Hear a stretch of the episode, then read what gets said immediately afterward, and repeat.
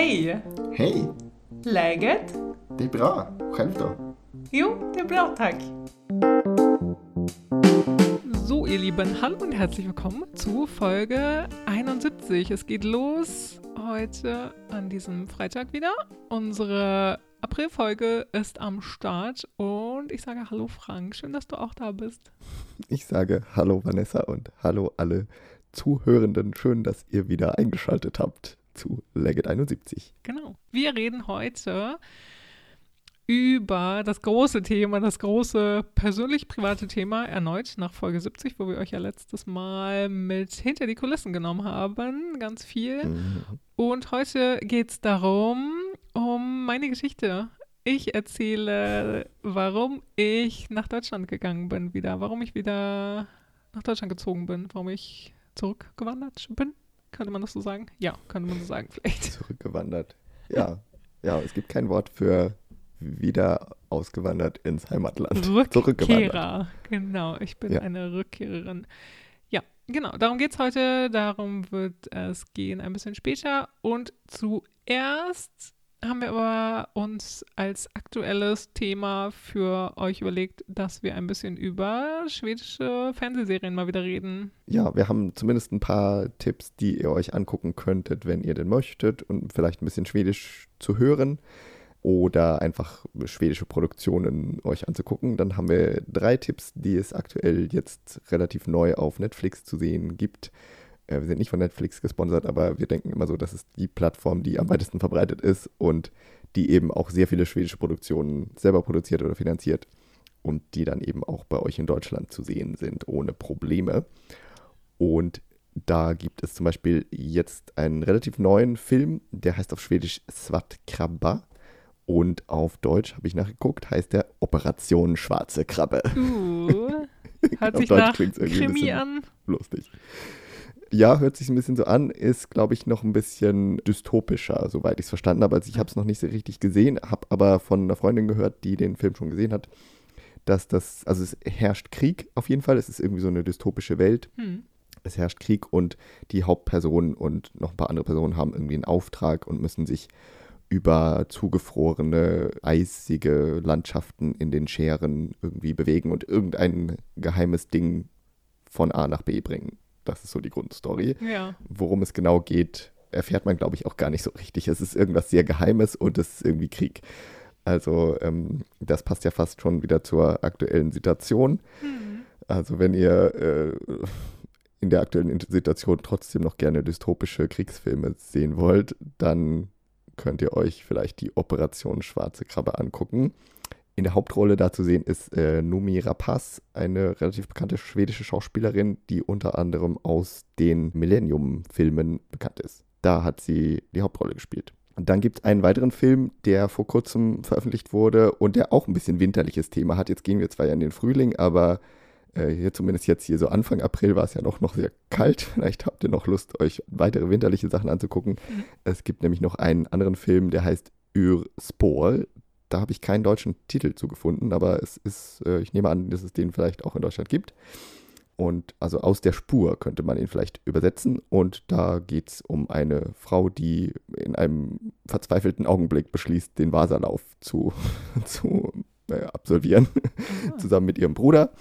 Und da gibt es irgendwie so ein bisschen Familienprobleme äh, im Hintergrund. Also ich habe den Trailer angeguckt und fühlte mich so ein bisschen an die Bonusfamilie erinnert. So irgendwie so ein bisschen Familientrouble und Scheidungen oder Trennung und Kinder und in irgendwelchen komischen Momenten entscheidet sie sich dann dafür, plötzlich jetzt den Wasserlauf zu machen. Ja.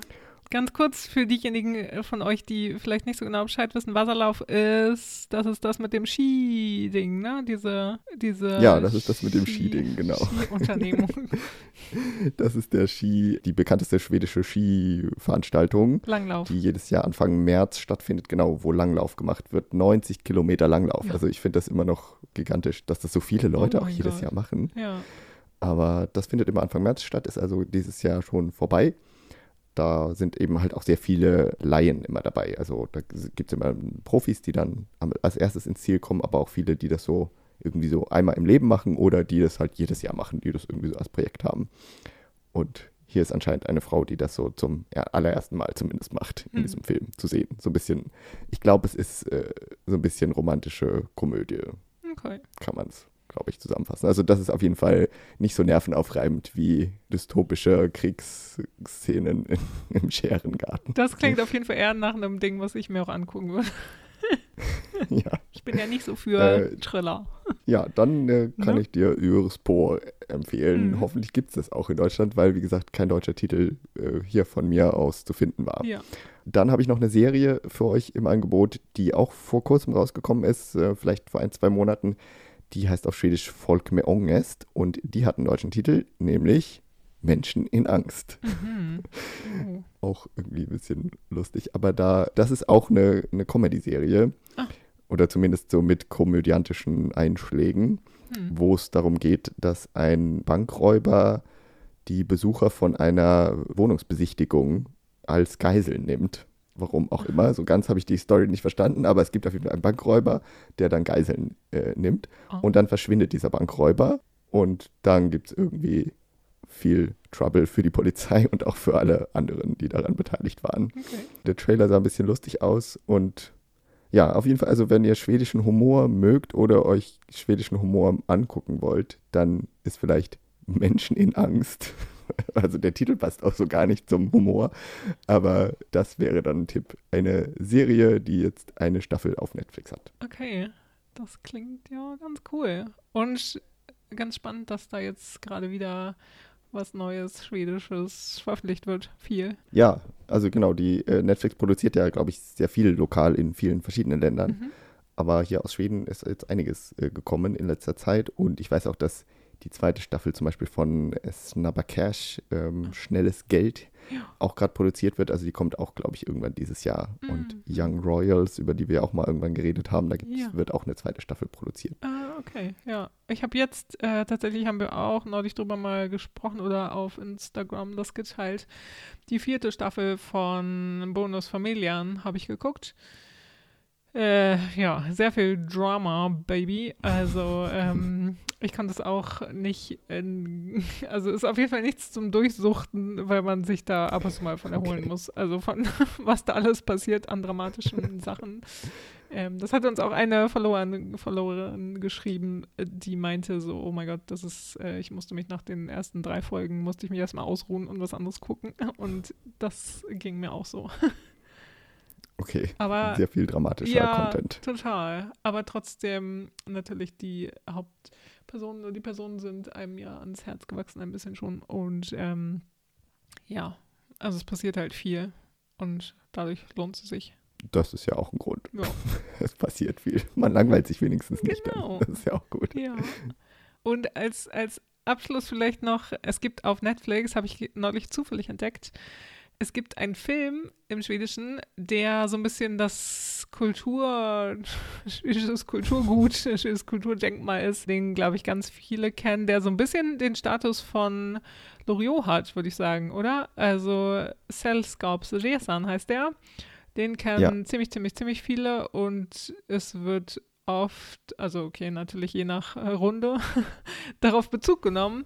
Ähm, aber ich glaube, das ist so ein Film, den ganz viele Schweden gesehen haben und der ab und zu mal ja, Thema ist. Und Sällskapsresan ist aus den 80ern oder so. Ich gucke gerade mal nach. Warte, Premiere war 1980. Ja. Und wenn ihr das gucken möchtet, also ich habe es ich hab's nie geguckt, aber ähm, das würde ich auf jeden Fall empfehlen, wenn, wenn ihr vielleicht in Schweden wohnt, sogar, wenn ihr, die uns zuhört, aus Mhm. Schweden, in Schweden, in die, die da interessiert sind an schwedischer Kultur, dann guckt euch das mal an. Da habt ihr auf jeden Fall Smalltalk-Thema Deluxe. Das ist ja so ein, ja, also Schweden, die auf eine Charter-Urlaubsreise nach Gran Canaria, glaube ich, Ja. fliegen und dann in der Gruppe gemeinsam rumgefahren werden und im Hotel sind und so. Also Schweden im Urlaub ist, ist das Grundthema, glaube ich, in diesem Genau. Film. Ich glaube, ich habe den im Schwedischunterricht mal gesehen oder zumindest Ausschnitte daraus haben wir uns davon angeguckt. Ja. Da ist mir ein bisschen bekannt, aber ja, auf jeden Fall ein totaler Kultfilm.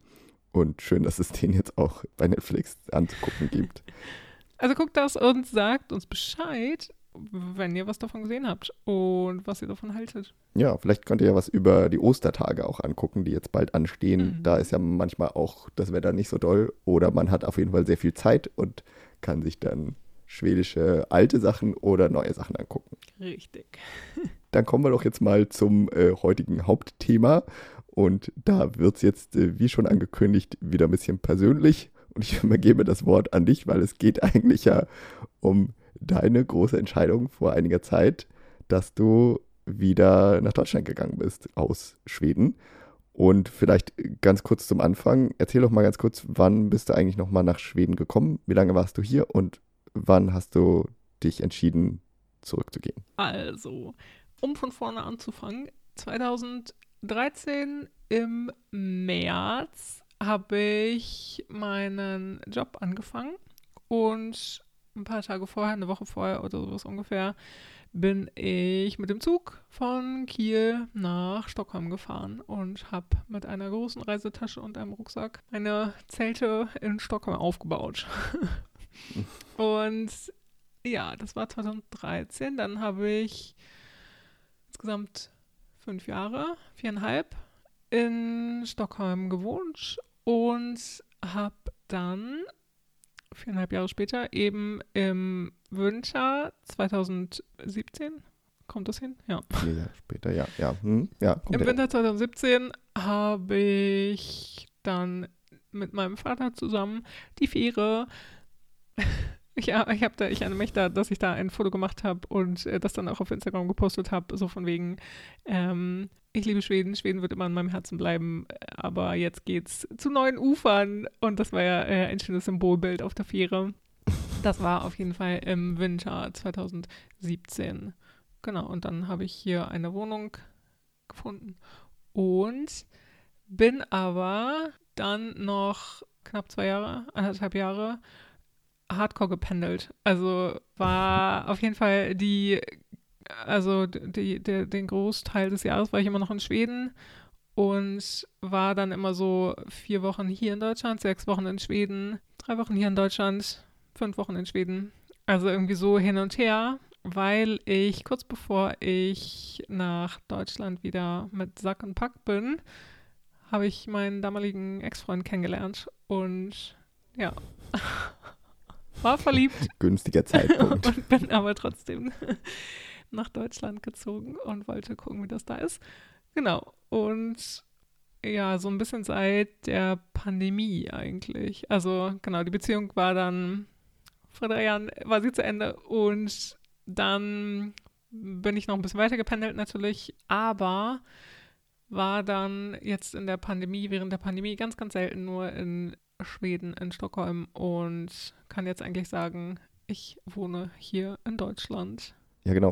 Und- das ist ja dann jetzt schon doch eine ganze Weile her, dass du dich entschieden hast, nach Deutschland zu gehen. Ja. Aber dann war es eben, wie du jetzt gerade gesagt hast, ja so ein bisschen hin und her. Und äh, wir haben das ja jetzt auch immer, schon- also das war ja jetzt kein Geheimnis hier auch im Podcast, dass du in Deutschland wohnst Ja. äh, seit einer ganzen Weile. Aber dass wir es auch noch nie so hundertprozentig besprochen haben, hatte ja auch so ein paar Gründe, dass deine Arbeits- äh, und Steuersituation eine ganze Zeit lang nicht so richtig geklärt war. Ja, Aber genau. ähm, darauf müssen wir jetzt nicht weiter eingehen, aber das nur so ganz kurz als Hintergrund, warum wir jetzt erst 2022 darüber reden, dass du seit 2017 eigentlich wieder in Deutschland wohnst. Ja, genau. Und wie gesagt, also es war halt äh, immer dieses, solange ich noch mehr in Schweden war, also hat sich das ja auch nicht so richtig aktuell angefühlt. Mhm. Ähm, und ja, aber jetzt mit dem abgeschlossenen Prozess sozusagen können wir darüber reden. Und aber ähm, was ja auch noch relevant ist, ich habe immer noch meinen Job in Schweden. Also bei einem schwedischen Mhm. Arbeitgeber bin ich immer noch angestellt, für den ich 2013 nach Stockholm gegangen bin. Oder ich bin für ein Bewerbungsgespräch damals nach Stockholm gegangen und habe dann den Job aber auch bekommen und ja, habe den halt seit, ja wow, neun Jahren inzwischen. Und Schöne Zeit. richtig lange, genau. Und ja, das ist im Marketing, Online-Marketing für eine schwedische Firma mit schwedischen Kolleginnen. Und ja, da habe ich auf jeden Fall immer noch täglichen Kontakt zu SchwedInnen und zu Schweden. Und meine Verbindung ist nach wie vor groß auf jeden Fall. es ist kein großer Cut auf jeden Fall. Ja, aber dann sag doch mal, warum hast du damals die Entscheidung getroffen, dass du deinen primären Lebensmittelpunkt wieder nach Deutschland verlegen willst? Ja, Erstmal so ein bisschen halb und dann mehr und mehr ganz. Ja, also ich habe, als ich das jetzt mal so, so ähm, nochmal wieder Revue habe passieren lassen, sind mir halt so sechs Punkte vielleicht, also sechs zentrale Punkte eingefallen, aufgefallen, an denen man das so festmachen kann. Das war einmal, dass ich, ich kann ja einmal kurz durchgehen, dass ich nicht mehr verliebt in Schweden war, in Stockholm. Dann Zukunft, Partnerschaft, dann Neugier auf Hannover einfach, wie das ist, wieder da zu wohnen. Dann, dass ich damit einhergehend Sehnsucht nach alten, tiefen Freundschaften hatte.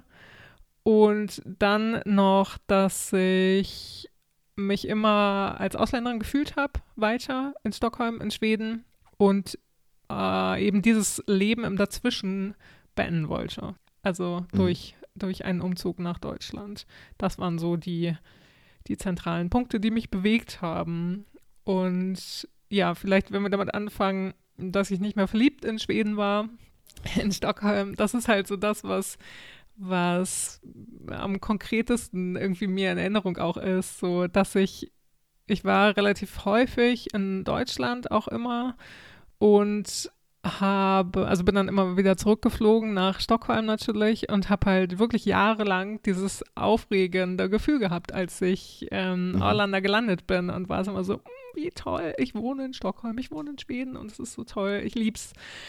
Und irgendwann hat es aufgehört und ja, ich war eben nicht mehr so begeistert von, von Stockholm und war nicht mehr so verliebt und dachte mir so, hm, ja, das ist ja doof, dass das jetzt aufhört, dieses Gefühl. Ja. Und bitte nennt mich nicht oberflächlich. Man könnte sagen, ja, Verliebtheit hat Platz gemacht eigentlich für Liebe, für eine tiefere Verbindung zu Schweden, zu Stockholm und so. Aber genau, ja. da haben dann halt noch ein paar andere Sachen reingespielt, dass ich diese Liebe nicht so doll gefühlt habe. Die hat sich nicht so entwickelt. Nee, genau. Ja, und eben, also ein zentraler Punkt war auch bei allem, dass ich, wie ich auch gerade gesagt habe, nie den Kontakt richtig zu Deutschland verloren habe. Das ist ja bei vielen, die nach Schweden auswandern, die dort natürlich auch einen Job haben und der Job, der sie aber an Schweden fesselt, in Anführungszeichen, ja. der auf jeden Fall macht, dass man ähm, ein paar Urlaube in Deutschland verbringt, aber dass man nie seine Arbeit mitnehmen kann eigentlich. Und ich konnte immer meinen Laptop mitnehmen und konnte immer auch von Deutschland aus arbeiten. Und ich habe immer über alle Jahre eigentlich vier Wochen, mindestens fünf Wochen über Weihnachten, also im Winter in Deutschland verbracht. Bei meinem Vater in Hannover oder bei meiner Mutter in Nordhorn dann. Also bei beiden dann so. Und im Sommer auch immer so fünf Wochen, fünf, sechs Wochen in Deutschland verbracht. Mhm. Und zwischendurch auch immer. Also ich habe immer den Kontakt zu Deutschland gehalten, zu deutschen Freunden auch, zu deutschen Freundinnen. Letztendlich können wir vielleicht auch sagen, als ich in Stockholm gewohnt habe, ist mir die Pflege der deutschen Freundschaften leichter gefallen, als dass ich jetzt, also, also, ja, wenn ich jetzt hier bin, fällt mir das schon ein bisschen schwieriger. Da war es halt einfach. Ich war dann mal da und dann immer so, ja, dann lass uns sehen. Und dann haben wir uns drei, vier Mal gesehen in der Zeit oder so. Dann war es halt einfach konkret. Dann war ich da, dann gab es quasi ja. keine andere Möglichkeit, meine FreundInnen zu treffen. Genau. Und ja. dadurch konnte ich aber, wie gesagt, brauchte ich da nicht meinen Urlaub für opfern, sozusagen, dass ich in Deutschland war, sondern konnte halt immer von hier aus arbeiten auch. Das war ein ja. unglaublich großer Vorteil. Aber das hat eben auch gemacht, dass ich immer eine große Verbindung zu Deutschland hatte, zur deutschen Kultur auch und auch dadurch, dass natürlich mein Job ich arbeite bei einer, bei einer schwedischen Firma, aber der deutsche Markt ist mein Metier sozusagen. Ich bin für den deutschen Markt bei der schwedischen Firma verantwortlich und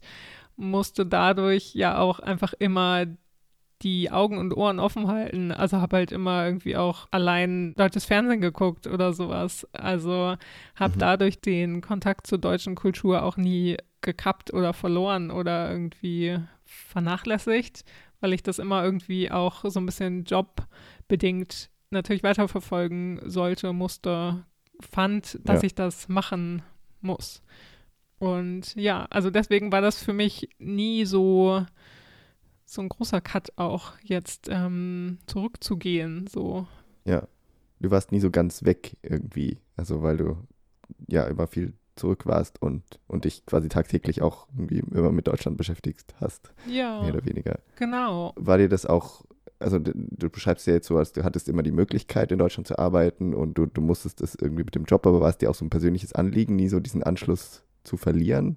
Also warum hast du dich dann immer halt vier Wochen im Winter und im Sommer nach, nach Deutschland bewegt? Du hättest ja auch hier bleiben können, theoretisch. Ja, stimmt. Also hier in Schweden jetzt aus meiner Perspektive. Genau, ja, stimmt total. Ja, ähm, genau, ich, ich wollte auch ja, mein, meine familiären Beziehungen pflegen und ja, viel mit denen auch Zeit verbringen und mit den Freund Freundschaften auch, die auch weiter pflegen und genau zu denen nicht den, den Kontakt verlieren, zu den Ja. engen Freundinnen so, ja, total. Natürlich hätte ich das äh, anders machen können, aber und was das auch bedingt natürlich, also in der Zeit hatte ich auch eine Fernbeziehung von Nordhorn, Stockholm. Die war nicht so lang, anderthalb, anderthalb Jahre, glaube ich ungefähr. Ja, und äh, das hat natürlich auch gemacht, dass ich da dann mit meinem Ex-Freund dann die Zeit verbringen wollte. Du hast dir irgendwie das mit den Beziehungen nicht so leicht gemacht. In der Nee. Schwedenzeit eine Beziehung in Deutschland und in der kurz nach dem oder rund um die Aus-Zurückwanderung eine Beziehung in Stockholm. Total. Das scheint irgendwie, ja, mein Ding gewesen zu sein. ja. Aber das hat sich ja jetzt, jetzt ja gebessert. ja, das jetzt ist auch, auch alles wunderbar. Mit Ein Partner am gleichen Ort, wo du wohnst. Das ja, genau. Und dann wohnen wir auch sogar zusammen. Ja. Direkt, ja. Nee, ja, genau. Und also das war halt der Punkt, der mich beschäftigt hat, eben mit, mit äh, Zukunftspartnerschaft, was ich vorhin kurz angerissen äh, erwähnt habe. Dass das so ein bisschen anscheinend mein Thema war. Also, dass ich da auch an beiden Ufern unterwegs war, viel. Und ich habe ja, viel gedatet, Online-Dating auch, viel gemacht und habe mich durch Profile in Schweden geswiped und durch Profile in Deutschland geswiped. Wenn ich hier war, habe ich auch Leute gedatet und äh, habe auch ja Männer kennengelernt so und aber genauso in Schweden und was das betraf, das war eben auch so ein Punkt in der ganzen Zeit, in der ich in Stockholm war, also ja, hatte ich ja auch Kontakt zu Männern und habe auch Männer kennengelernt und sowas, aber ich hatte ja immer den genauen Vergleich Deutschland, Schweden und deutsche Männer, schwedische Männer Ja. und was so als Grundgefühl offensichtlich, äh, dann kann ich natürlich auch so besser in der Nachschau äh, erkennen, dass dieses Gefühl für mich lieb, dass ich äh, von den deutschen Männern ein ja, da mehr das Gefühl hatte, mit denen bin ich auf einer äh, Ebene mehr als mit, Ja. mit Schweden. Und dass ich, dass das vielleicht auch irgendwie dazu geführt hat, hat, dass ich in Deutschland gedatet habe. Weil das hätte ich ja auch nicht machen sollen, müssen. Aber da hat sich mein Unterbewusstsein vielleicht auch gedacht, so, naja, wenn ich hier jemanden kennenlerne, dann ist das Dann das Schicksal vielleicht eben, was. ja, dass ich dann irgendwann auch nach Deutschland zurückgehe. Deshalb.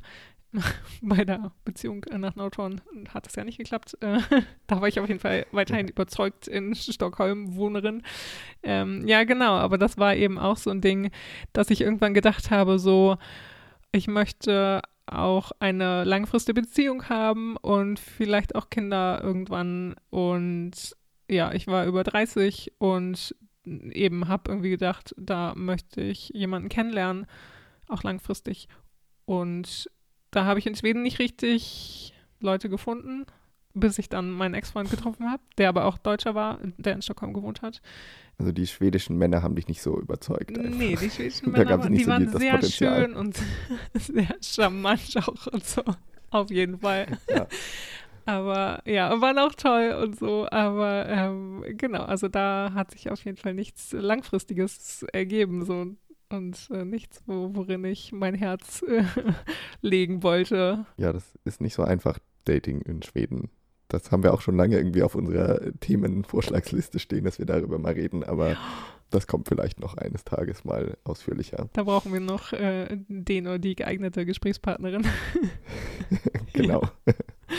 Mit der ich mich dann austauschen kann. ja, ja. Ja, ja, und ähm, was eben auch, das war im Sommer 2017, als ich, als ich entschieden hatte, nach Deutschland zu ziehen, auch weil ich einfach ausprobieren wollte, wie es mal wieder ist, in Deutschland zu wohnen, wie es mal wieder mhm. ist, in Hannover zu wohnen. Also ich habe halt irgendwie so gesehen, dass sich so viel Spannendes entwickelt hatte, auch in Hannover, während ich weg war natürlich. Also ich bin mit 19 nach der Schule aus Hannover weggezogen und hatte dann auch bis Anfang 30 auf jeden Fall ja nicht in Hannover gewohnt und fand das dann mhm. auch einfach spannend und wollte gucken, wie das ist, da mal wieder zu wohnen. Also auch ganz einfach so ja. eine Neugier, gar nicht ohne große Gedanken. Und das war so eine Idee, wie ist es, da mal wieder zu wohnen? Und dann war das eben so, weil ich von meinem Arbeitgeber eben so diese Homeoffice-Option auch hatte, kam das für mich in Frage, den dann auch mal zu fragen, machst du mit, wenn ich gehe? Ja. Und das war eben auch eine Idee, einfach das mal auszuprobieren und zu gucken, ob das klappt und ja, wie weit das klappt oder wie lange ich das möchte und auch vielleicht wieder zurückzugehen. Also es war nie von mir so dieser, diese, diese finale Entscheidung, ich gehe jetzt nach Deutschland, ich wandere wieder zurück. Nee, also weil ich habe den Job ja immer behalten auch und ja. habe das immer als Option auch betrachtet, wieder zurückzuziehen. So. Also das war so ein bisschen, genau, eben zu gucken, was da los ist und ähm, wie ich mich dabei fühle und letztendlich, also hätte ich auch in Stockholm dann wieder bleiben können, weiterbleiben können. Also kurz bevor mein Ex-Freund und ich uns getrennt haben, war das schon auch ein Punkt zwischen uns, dass wir gesagt haben, so okay, mit dieser Fernbeziehung fühlen wir beide uns nicht mehr wirklich wohl und ähm, was können wir ändern, wie können wir was ändern und ja, also da war auf jeden Fall der Entschluss, dass ich für eine längere Zeit wieder in Stockholm wohne, dass ich meine Wohnung noch nicht mhm. ganz aufgebe in Hannover wieder, aber dass ich wieder zeitweise zurückgehe und meinen Lebensmittelpunkt schon auch eher oder noch mehr wieder nach Stockholm zurück verlege. Du hattest nicht alle Zelte abgebrochen sozusagen in, in Schweden, sondern es war immer so ein bisschen erstmal ausprobieren als, ja. als in den ersten Jahren. Genau. Würdest du sagen, dass es jetzt anders ist, jetzt wo es ja doch schon ein paar Jahre ist und wo du jetzt auch lange Zeit nicht hier warst, dass du das Gefühl hast, du bleibst jetzt fest in Hannover oder würdest du es nicht ausschließen, dass du doch mal wieder zurückkommst? Mm, ausschließen würde ich nie irgendwie was, aber im Moment spricht auf jeden Fall alles dafür, dass ich erstmal hier bleibe. Oder nicht erstmal, sondern dass ich hier bleibe, weil ja. ja eben, weil ich mit meinem Partner hier zusammen wohne. Wir sind froh und glücklich und haben eine wunderschöne Wohnung und also habe jetzt auch so diese, diese organisatorischen Schritte habe ich jetzt auch hinter mir und ähm, habe dafür getan, habe dafür das Nötige getan, dass ich ähm, im deutschen System drin bin, so und ähm, ja. Ja. natürlich, aber dadurch, dass ich den, den Job ja auch weiter habe, solange ich den weiter habe, ist dieses Hintertürchen offen, immer noch, würde ich sagen. Ja, ja. ja. Absolut. Es besteht irgendwie noch eine Möglichkeit. Ja. ja. ja, und, äh, und so wie, wie es jetzt ist, fühlst du dich wohl mit, mit deiner Entscheidung? Ja, 100 Prozent, kann ich sagen. das ist schön. Ja, also und das ist eben auch, weil das eben auch damit zu tun hat, dass ich dieses Leben im Dazwischen beendet habe, eigentlich. Mhm. Also zum großen Teil. Du hast immer noch das Hintertürchen, aber zum großen genau. Teil hast du es beendet. Ja, und also das Ding ist ja auch, ich, dadurch, dass ich den, den Job habe, jetzt in der Pandemie äh, lange nicht da war, aber also ich will ja schon auch ab und zu noch im Büro sein in Schweden, alle paar Monate. Und dann, dann werde ich ja immer noch da sein. Aber wirklich dieses Leben im Dazwischen, das hat mich, das, das ist vielleicht auch der größte und zentrale Punkt, warum ich nach Deutschland schlussendlich auch ganz wieder gezogen bin, würde ich sagen. Mhm. Weil das, ich wollte gerade sagen, das hat mich verrückt gemacht irgendwann. hat es nicht, aber es hat mich richtig unruhig gemacht. Ich war ganz doll innerlich unruhig, weil ich eben nie richtig in Schweden angekommen war und auch nie richtig mehr in Deutschland zu Hause war. Also, Mhm. was ja natürlich einfach ist. Man braucht ja noch nicht mal irgendwie irgendwo tiefer gucken, so, weil ja, dadurch, dass ich eben physisch immer hin und her bin, konnte meine Seele ja auch nirgendwo richtig sich niederlassen, was ja ganz selbstverständlich ist. Aber eben dieses Leben dazwischen, das hat mich richtig unruhig gemacht und das hat mich auch unzufrieden gemacht und das hat mich eben auch, was ich am Anfang gesagt habe, diese Liebe nicht richtig fühlen lassen, weil ich eben so unruhig war und mir gedacht habe, ich muss irgendwo ankommen, ich muss irgendwo mich zugehörig fühlen. Das war nicht da. Und das Mhm. waren halt die verschiedenen Sachen. Also, dass ich, wie gesagt, das Gefühl hatte, ich komme da nicht richtig partnerschaftsmäßig an und auch sowas banal, na nee, banal ist das ja eigentlich nicht, aber der Wohnungsmarkt in Stockholm, über den wir ja auch geredet haben in einer Folge ganz ausführlich, wenn ich mir halt was eigenes hätte suchen wollen, dann hätte ich es kaufen müssen, dann hätte ich eine Wohnung kaufen müssen oder ich hätte jedes Jahr umziehen müssen, wahrscheinlich, wenn ich alleine hätte wohnen wollen. Ich Ja. habe ja, wie gesagt, ähm, lange in der WG gewohnt, bis ich dann zuletzt eben bei meinem Ex-Freund äh, ge- mitgewohnt habe. Ja, und das hat bestimmt auch zur Unruhe zu einem gewissen Teil beigetragen, dass ich da mal dachte, äh, ich kann nicht richtig ankommen, weil ich hier in der WG wohne, aber wenn ich mir was eigenes suchen wollen würde, dann müsste ich das kaufen. Das wäre mit so viel, super viel Aufwand und hohen Kosten natürlich verbunden. Oder ich Ja. habe halt weiter diese Unruhe und muss alle ein bis zwei Jahre umziehen. Also das war Ja, auch ein ja. kleiner Punkt an dieser, an dieser Unruhe, an diesem Leben im Dazwischen. Und dann eben auch das Leben im Dazwischen, mh, weil ich mich auch immer als Ausländerin weiter gefühlt habe.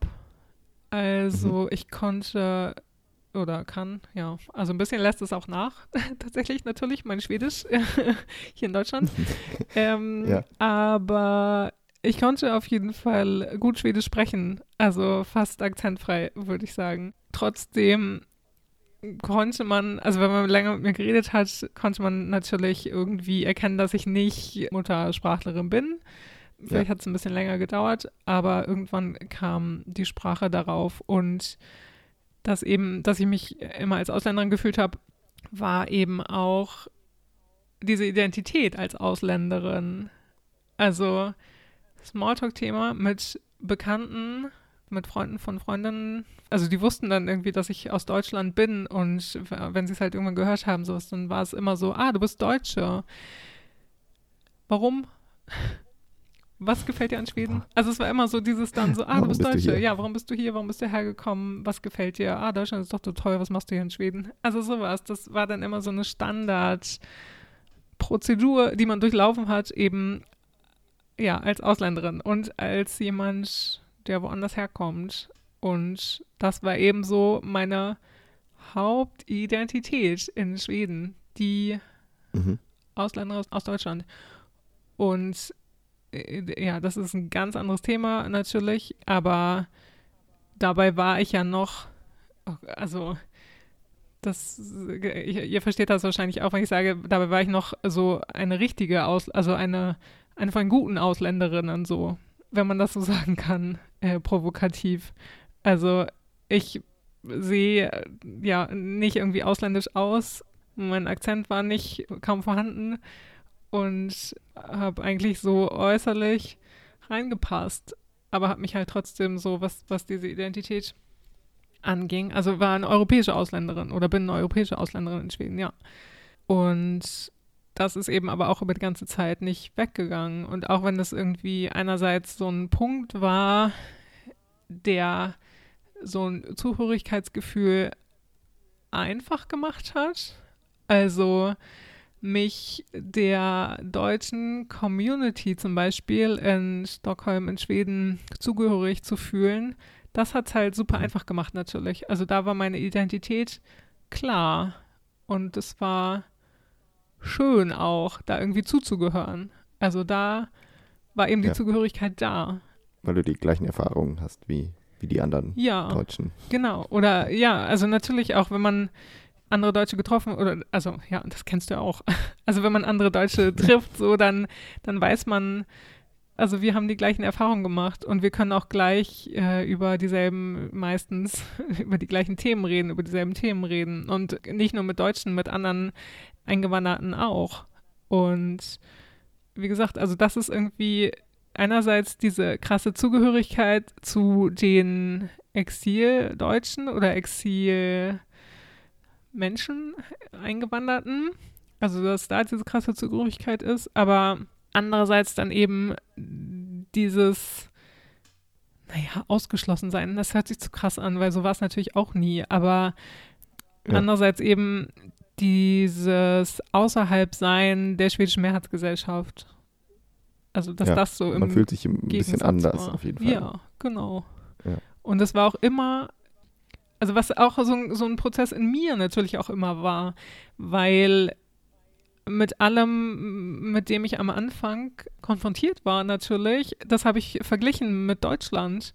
Oder immer, wenn ich mich ja an so großen Gruppenrundengesprächen beteiligt habe oder, oder mich beteiligen wollte, war das einfach, wenn ich dann das darauf bezogen habe, das Gesprächsthema, wie es in Deutschland ist oder wie in Deutschland das gesehen wird. Und Ja. das war eben ein einfacher Zugang so und das war eben vor allem dann so am Fika-Tisch mit den KollegInnen so. Und natürlich nicht in engen Freundschaften so, da redet man natürlich über andere Sachen. Oder da äh, beziehe ich das ja auch in meinen Gedanken nicht immer alles auf Deutschland oder, oder habe das nie darauf dann immer bezogen oder so. Aber es ist eben so dieses Ding, wenn man zum Beispiel über, wenn wir das nehmen, so Sällskaps Resan zum Beispiel. Ich kannte das nicht und dann ist so, ah ja, cool, ach interessant. hm, das ist bei uns vielleicht wie Loriot oder sowas. Und dann erzähle ich halt davon so ein bisschen so, ja, nee, ich habe das nie gesehen, aber oh ja, möchte ich mal gucken und hm, wir haben auch sowas ähnliches in Deutschland. Also, dass man und dass ich das eben in meinen Gedanken ganz oft einfach darauf bezogen habe, wie ist das in Deutschland? Wie reagiere ich als Deutsche darauf? Wie sehen die Deutschen darauf? Also, Ja, ja, genau. das ist eben auch dieses Leben im Dazwischen, dass in Deutschland ist man die Schweden-Expertin, der Schweden-Experte, du, du kennst es vielleicht, dass man immer gefragt wird, so, Kommt mir bekannt vor. ja, dass man immer gefragt wird, ja, wie ist es denn mit, mit der Politik und so und ah, wie sehen die Schweden denn das und so und hm. Und in allen Bereichen, also gesellschaftlich, kulturell, politisch. Und in Schweden ist man die Deutschland-Expertin oder der Deutschland-Experte.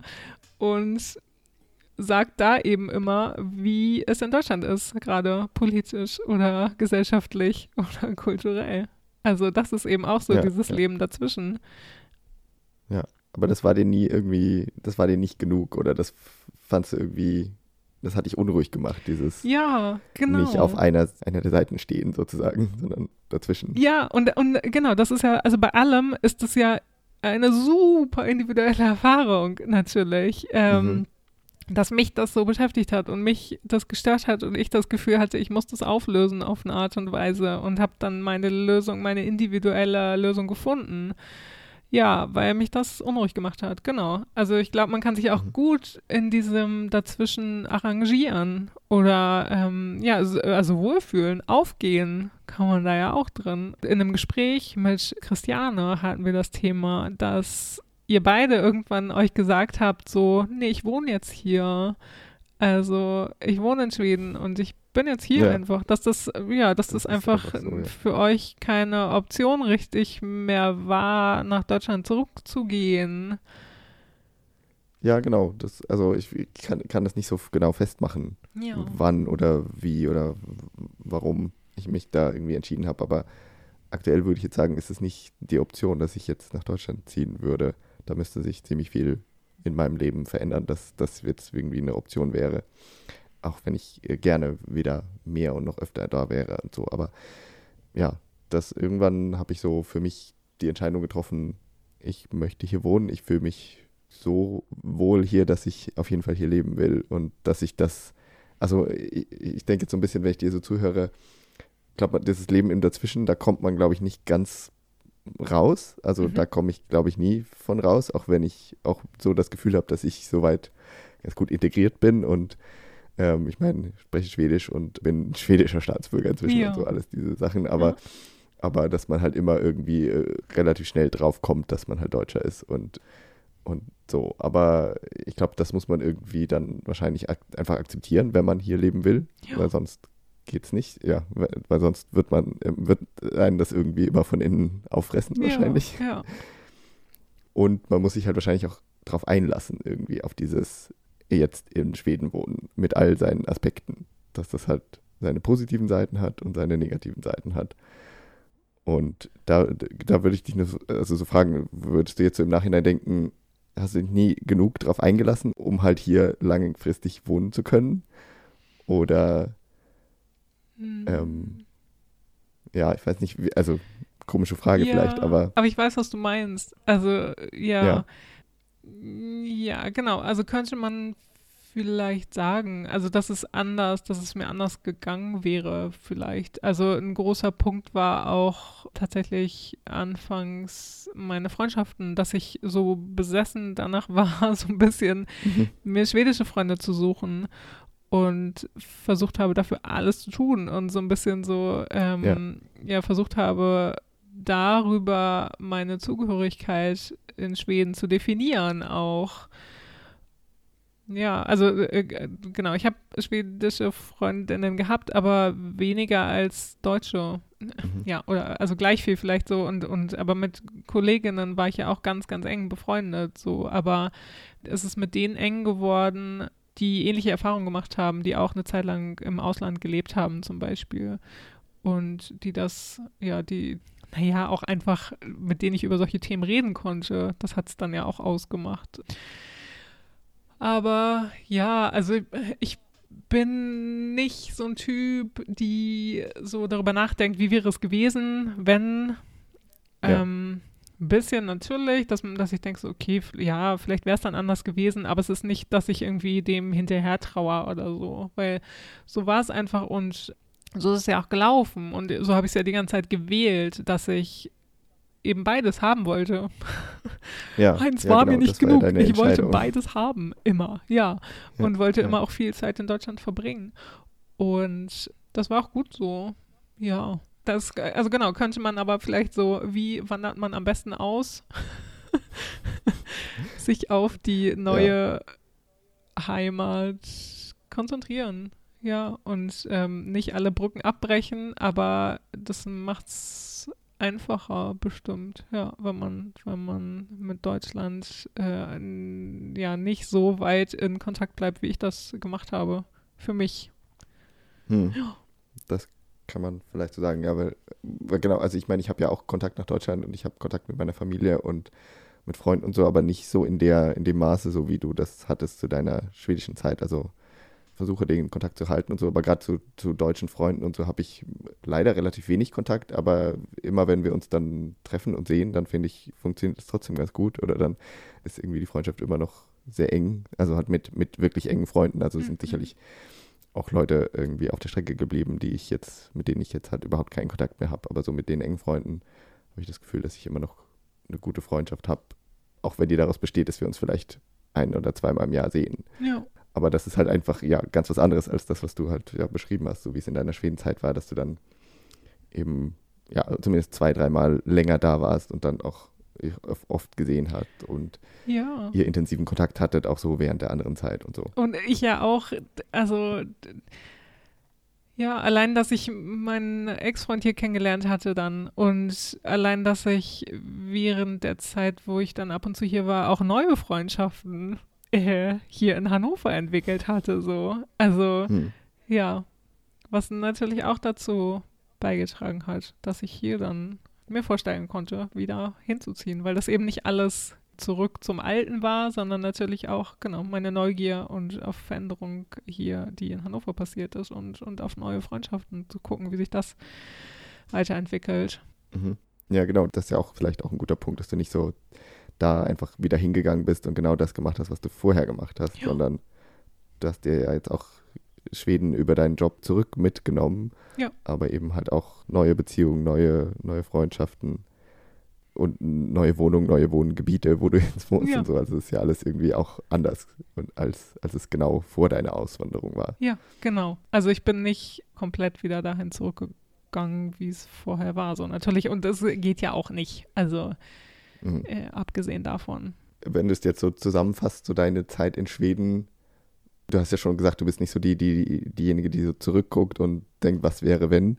Würdest du sagen, das Projekt Schweden ist gescheitert oder wie würdest du es jetzt zusammenfassen? Nein, auf keinen Fall ist es gescheitert. Also, ich bin einfach wieder zurückgezogen. Also, Hm. ich würde das nie so dramatisch bezeichnen und würde Ja. das auch nie so sehen, dass es gescheitert ist. Es war einfach eine unglaubliche Erfahrung natürlich auch und das gehört einfach dazu. Also, wie ich ja mich entwickelt habe in der Zeit ja auch und ja, dass ich in Stockholm mich zurechtgefunden habe und so. Also wie viel das Mhm. für meine Persönlichkeitsentwicklung gebracht hat, das Ja, ja. ist ja auch nicht zu verschweigen. Oder was das genau generell im Leben eines Menschen macht. Dieses in einem ganz anderen Land sich zurechtzufinden auch und Ja, anzukommen. ganz also, alleine auch. Genau, wa- weil ich war ja schon auch, ja, also hat mich schon auch zu einem Teil angekommen gefühlt natürlich. Die Sprache gesprochen habe, habe eine Wohnung gehabt, habe einen Job gehabt und Freunde auch und so. Ja, aber bin letztendlich auch weich gegangen. Also ähm, ich meine nach Schweden, als ich als ich äh, nach Schweden gegangen bin, ich hatte ein Jahr davor hatte ich ein Praktikum, ein Praktikum in Stockholm gemacht und hatte da Freunde kennengelernt, auch die dann noch da waren, als ich dann letztendlich ein Jahr später dann richtig nach Schweden gezogen bin. Also Ja, ja. das hat alles so ein bisschen ja, das Einfache gemacht und kam mir eben auch nicht als so riesiger Schritt vor, weil das sich natürlich angefühlt Mhm. hat. Und das war einfach, naja, so Ja, der nächste ja. Schritt in meiner Entwicklung.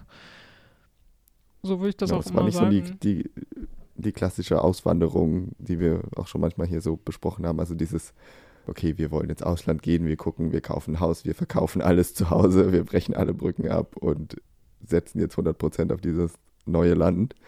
Sondern das, so war es ja nicht bei dir, so war es ja bei mir auch nicht. Aber du hast es ja irgendwie einfach ein, als mehr so einen natürlichen Prozess ge gemacht. Genau, und einfach ja auch dadurch, dass ich Skandinavistik studiert habe, dadurch kam Mhm. Schweden ja auch ja so ein bisschen als Arbeitsland in Frage letztendlich über die Sprache. Dadurch, dass ich die Sprache gut konnte, war das ja einfach eine gute Möglichkeit, da auch zu arbeiten. Und es war dann auch eben nach dem Studium, dass ich nach Jobs gesucht habe und dann, dass sich der Job in Schweden, in Stockholm ergeben oder das Vorstellungsgespräch in, in Stockholm ergeben hat.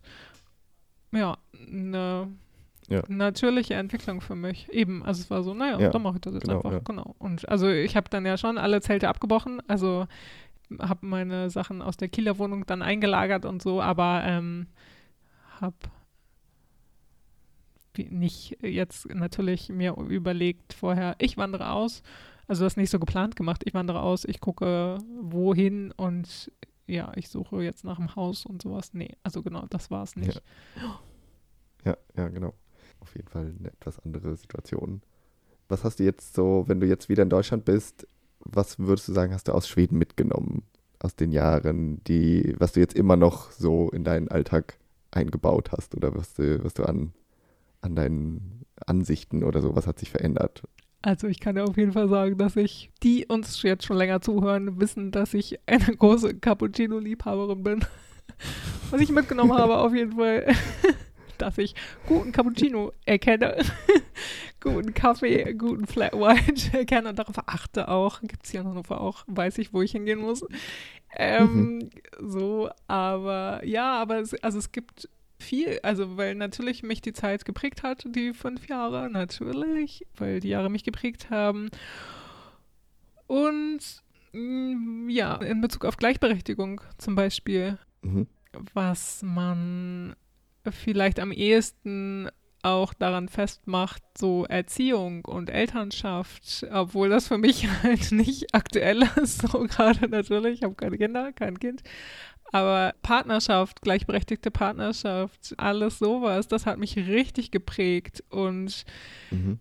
da habe ich ein Selbstverständnis entwickelt, was ich vielleicht auch entwickelt hätte, wenn ich in Deutschland weiter gewesen wäre oder so. Ich weiß nicht, natürlich, das kann man nicht sagen. Mhm. Aber ähm, da hat mich ja die Zeit in Schweden auf jeden Fall geprägt. Also einfach andere Familienmodelle auch zu sehen und wie gut das klappt mit gleichberechtigter Partnerschaft, gleichberechtigter Elternschaft. Also wie gut das klappt, wenn, wenn beide Elternteile die Stunden, die Arbeitsstunden reduzieren und einfach beide halbtags arbeiten vielleicht oder dreiviertel arbeiten und sich dann um die Kinder kümmern.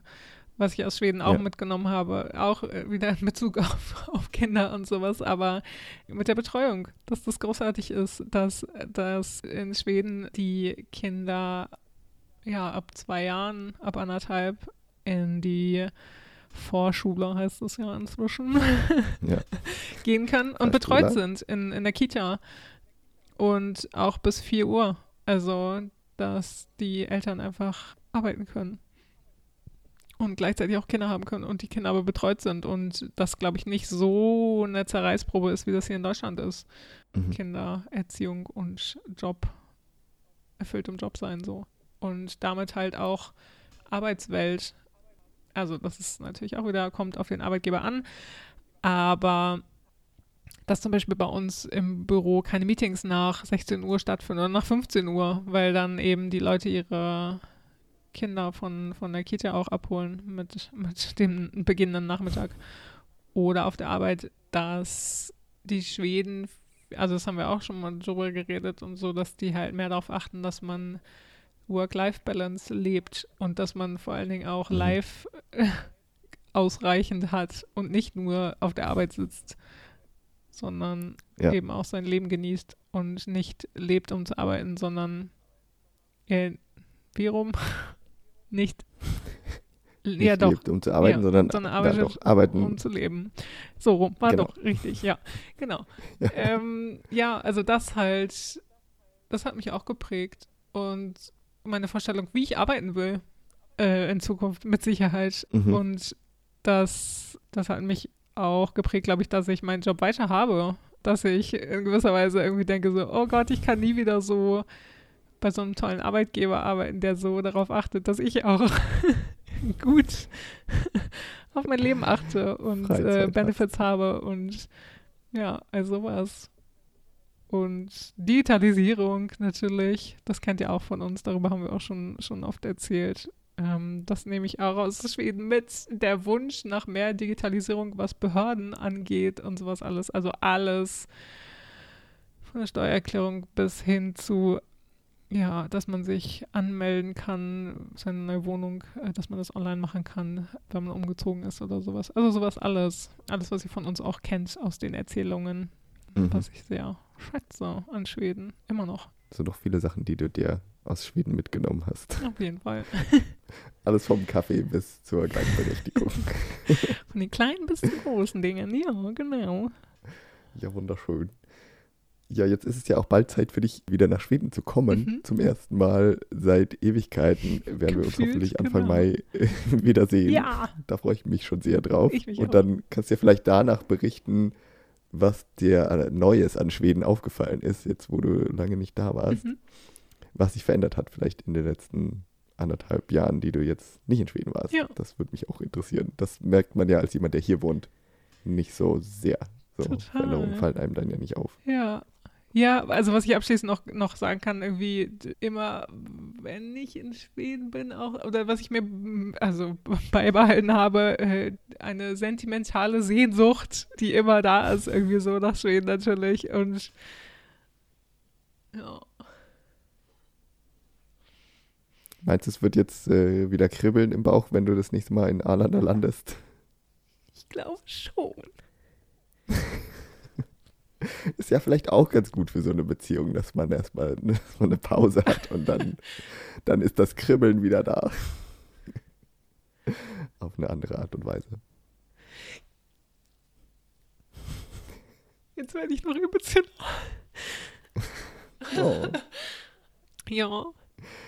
Aber ich freue mich auf jeden. Fall. Ja, also das ist halt echt so diese sent sentimentale Melancholie, wenn ich, wenn ich daran denke und drüber rede. Ja, ja. total. Ist ja ja, Äh, ja. verständlich.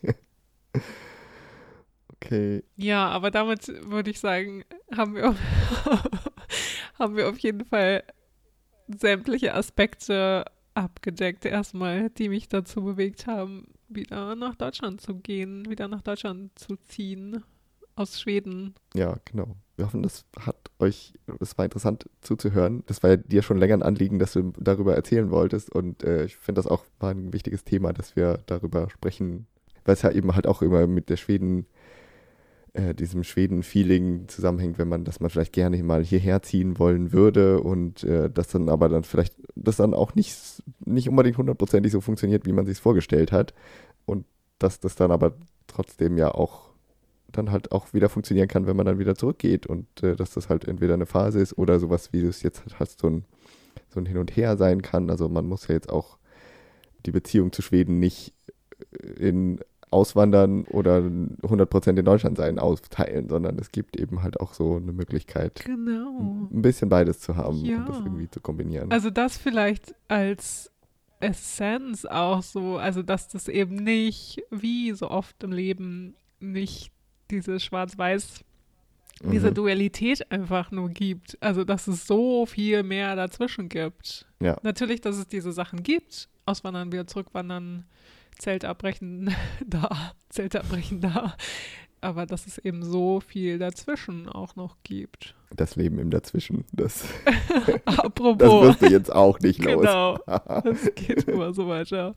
Ja. Erzählt uns doch gerne, wenn ihr, wenn ihr mögt, wenn ihr auch irgendwie Erfahrungen habt aus diesem Leben im Dazwischen in allen seinen grauen Schattierungen oder blau-gelben oder dann erzählt uns doch sehr gerne davon, wenn ihr mögt, in einer Mail an legit.podcast.gmail.com oder wenn ihr uns auf unseren sozialen Medien kontaktieren möchtet, bei Instagram oder Facebook, wo wir jeweils Legit heißen, L-A-E-G-E-T.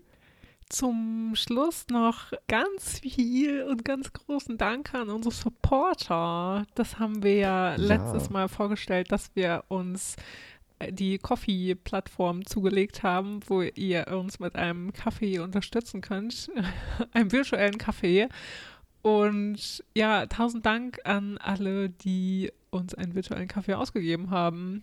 Wir haben uns riesig Ja. gefreut. Total, ich war total überwältigt, wie viele äh, sich da schon nach so ein paar Tagen uns plötzlich einen Kaffee ausgegeben Ja. hatten. Das, das war ganz fantastisch. Wir werden uns eine sehr luxuriöse Fika davon gönnen Danke, können. danke, danke. Genau. Und äh, noch als äh, Erklärung, äh, also natürlich werden wir uns so eine luxuriöse Fika gönnen, aber was wir, was uns jetzt noch ein kleines Bedürfnis war, wir geben das natürlich auch aus und investieren, reinvestieren das in diesen Podcast, weil wir ähm, für unseren Hoster bezahlen wir monatlich einen Beitrag von, wie viel bezahlen wir da? Das sind 12 Dollar oder sowas. Also so ein bisschen über 10 Euro sind es, glaube ich. Ja, Aber okay, ja. Das ist Geld auf jeden Fall gut angelegt auch. Vielen Dank Ja. dafür, genau. vielen Dank für eure Unterstützung und wenn ihr mögt, könnt ihr uns auch gerne weiter unterstützen auf der Kofi-Plattform und den Link dazu findet ihr in unserer Instagram-Bio unter anderem. Genau, wir sagen danke für heute und bis zum nächsten Mal. Danke fürs Zuhören. Wir hören uns im Mai wieder. Macht es gut und hey do.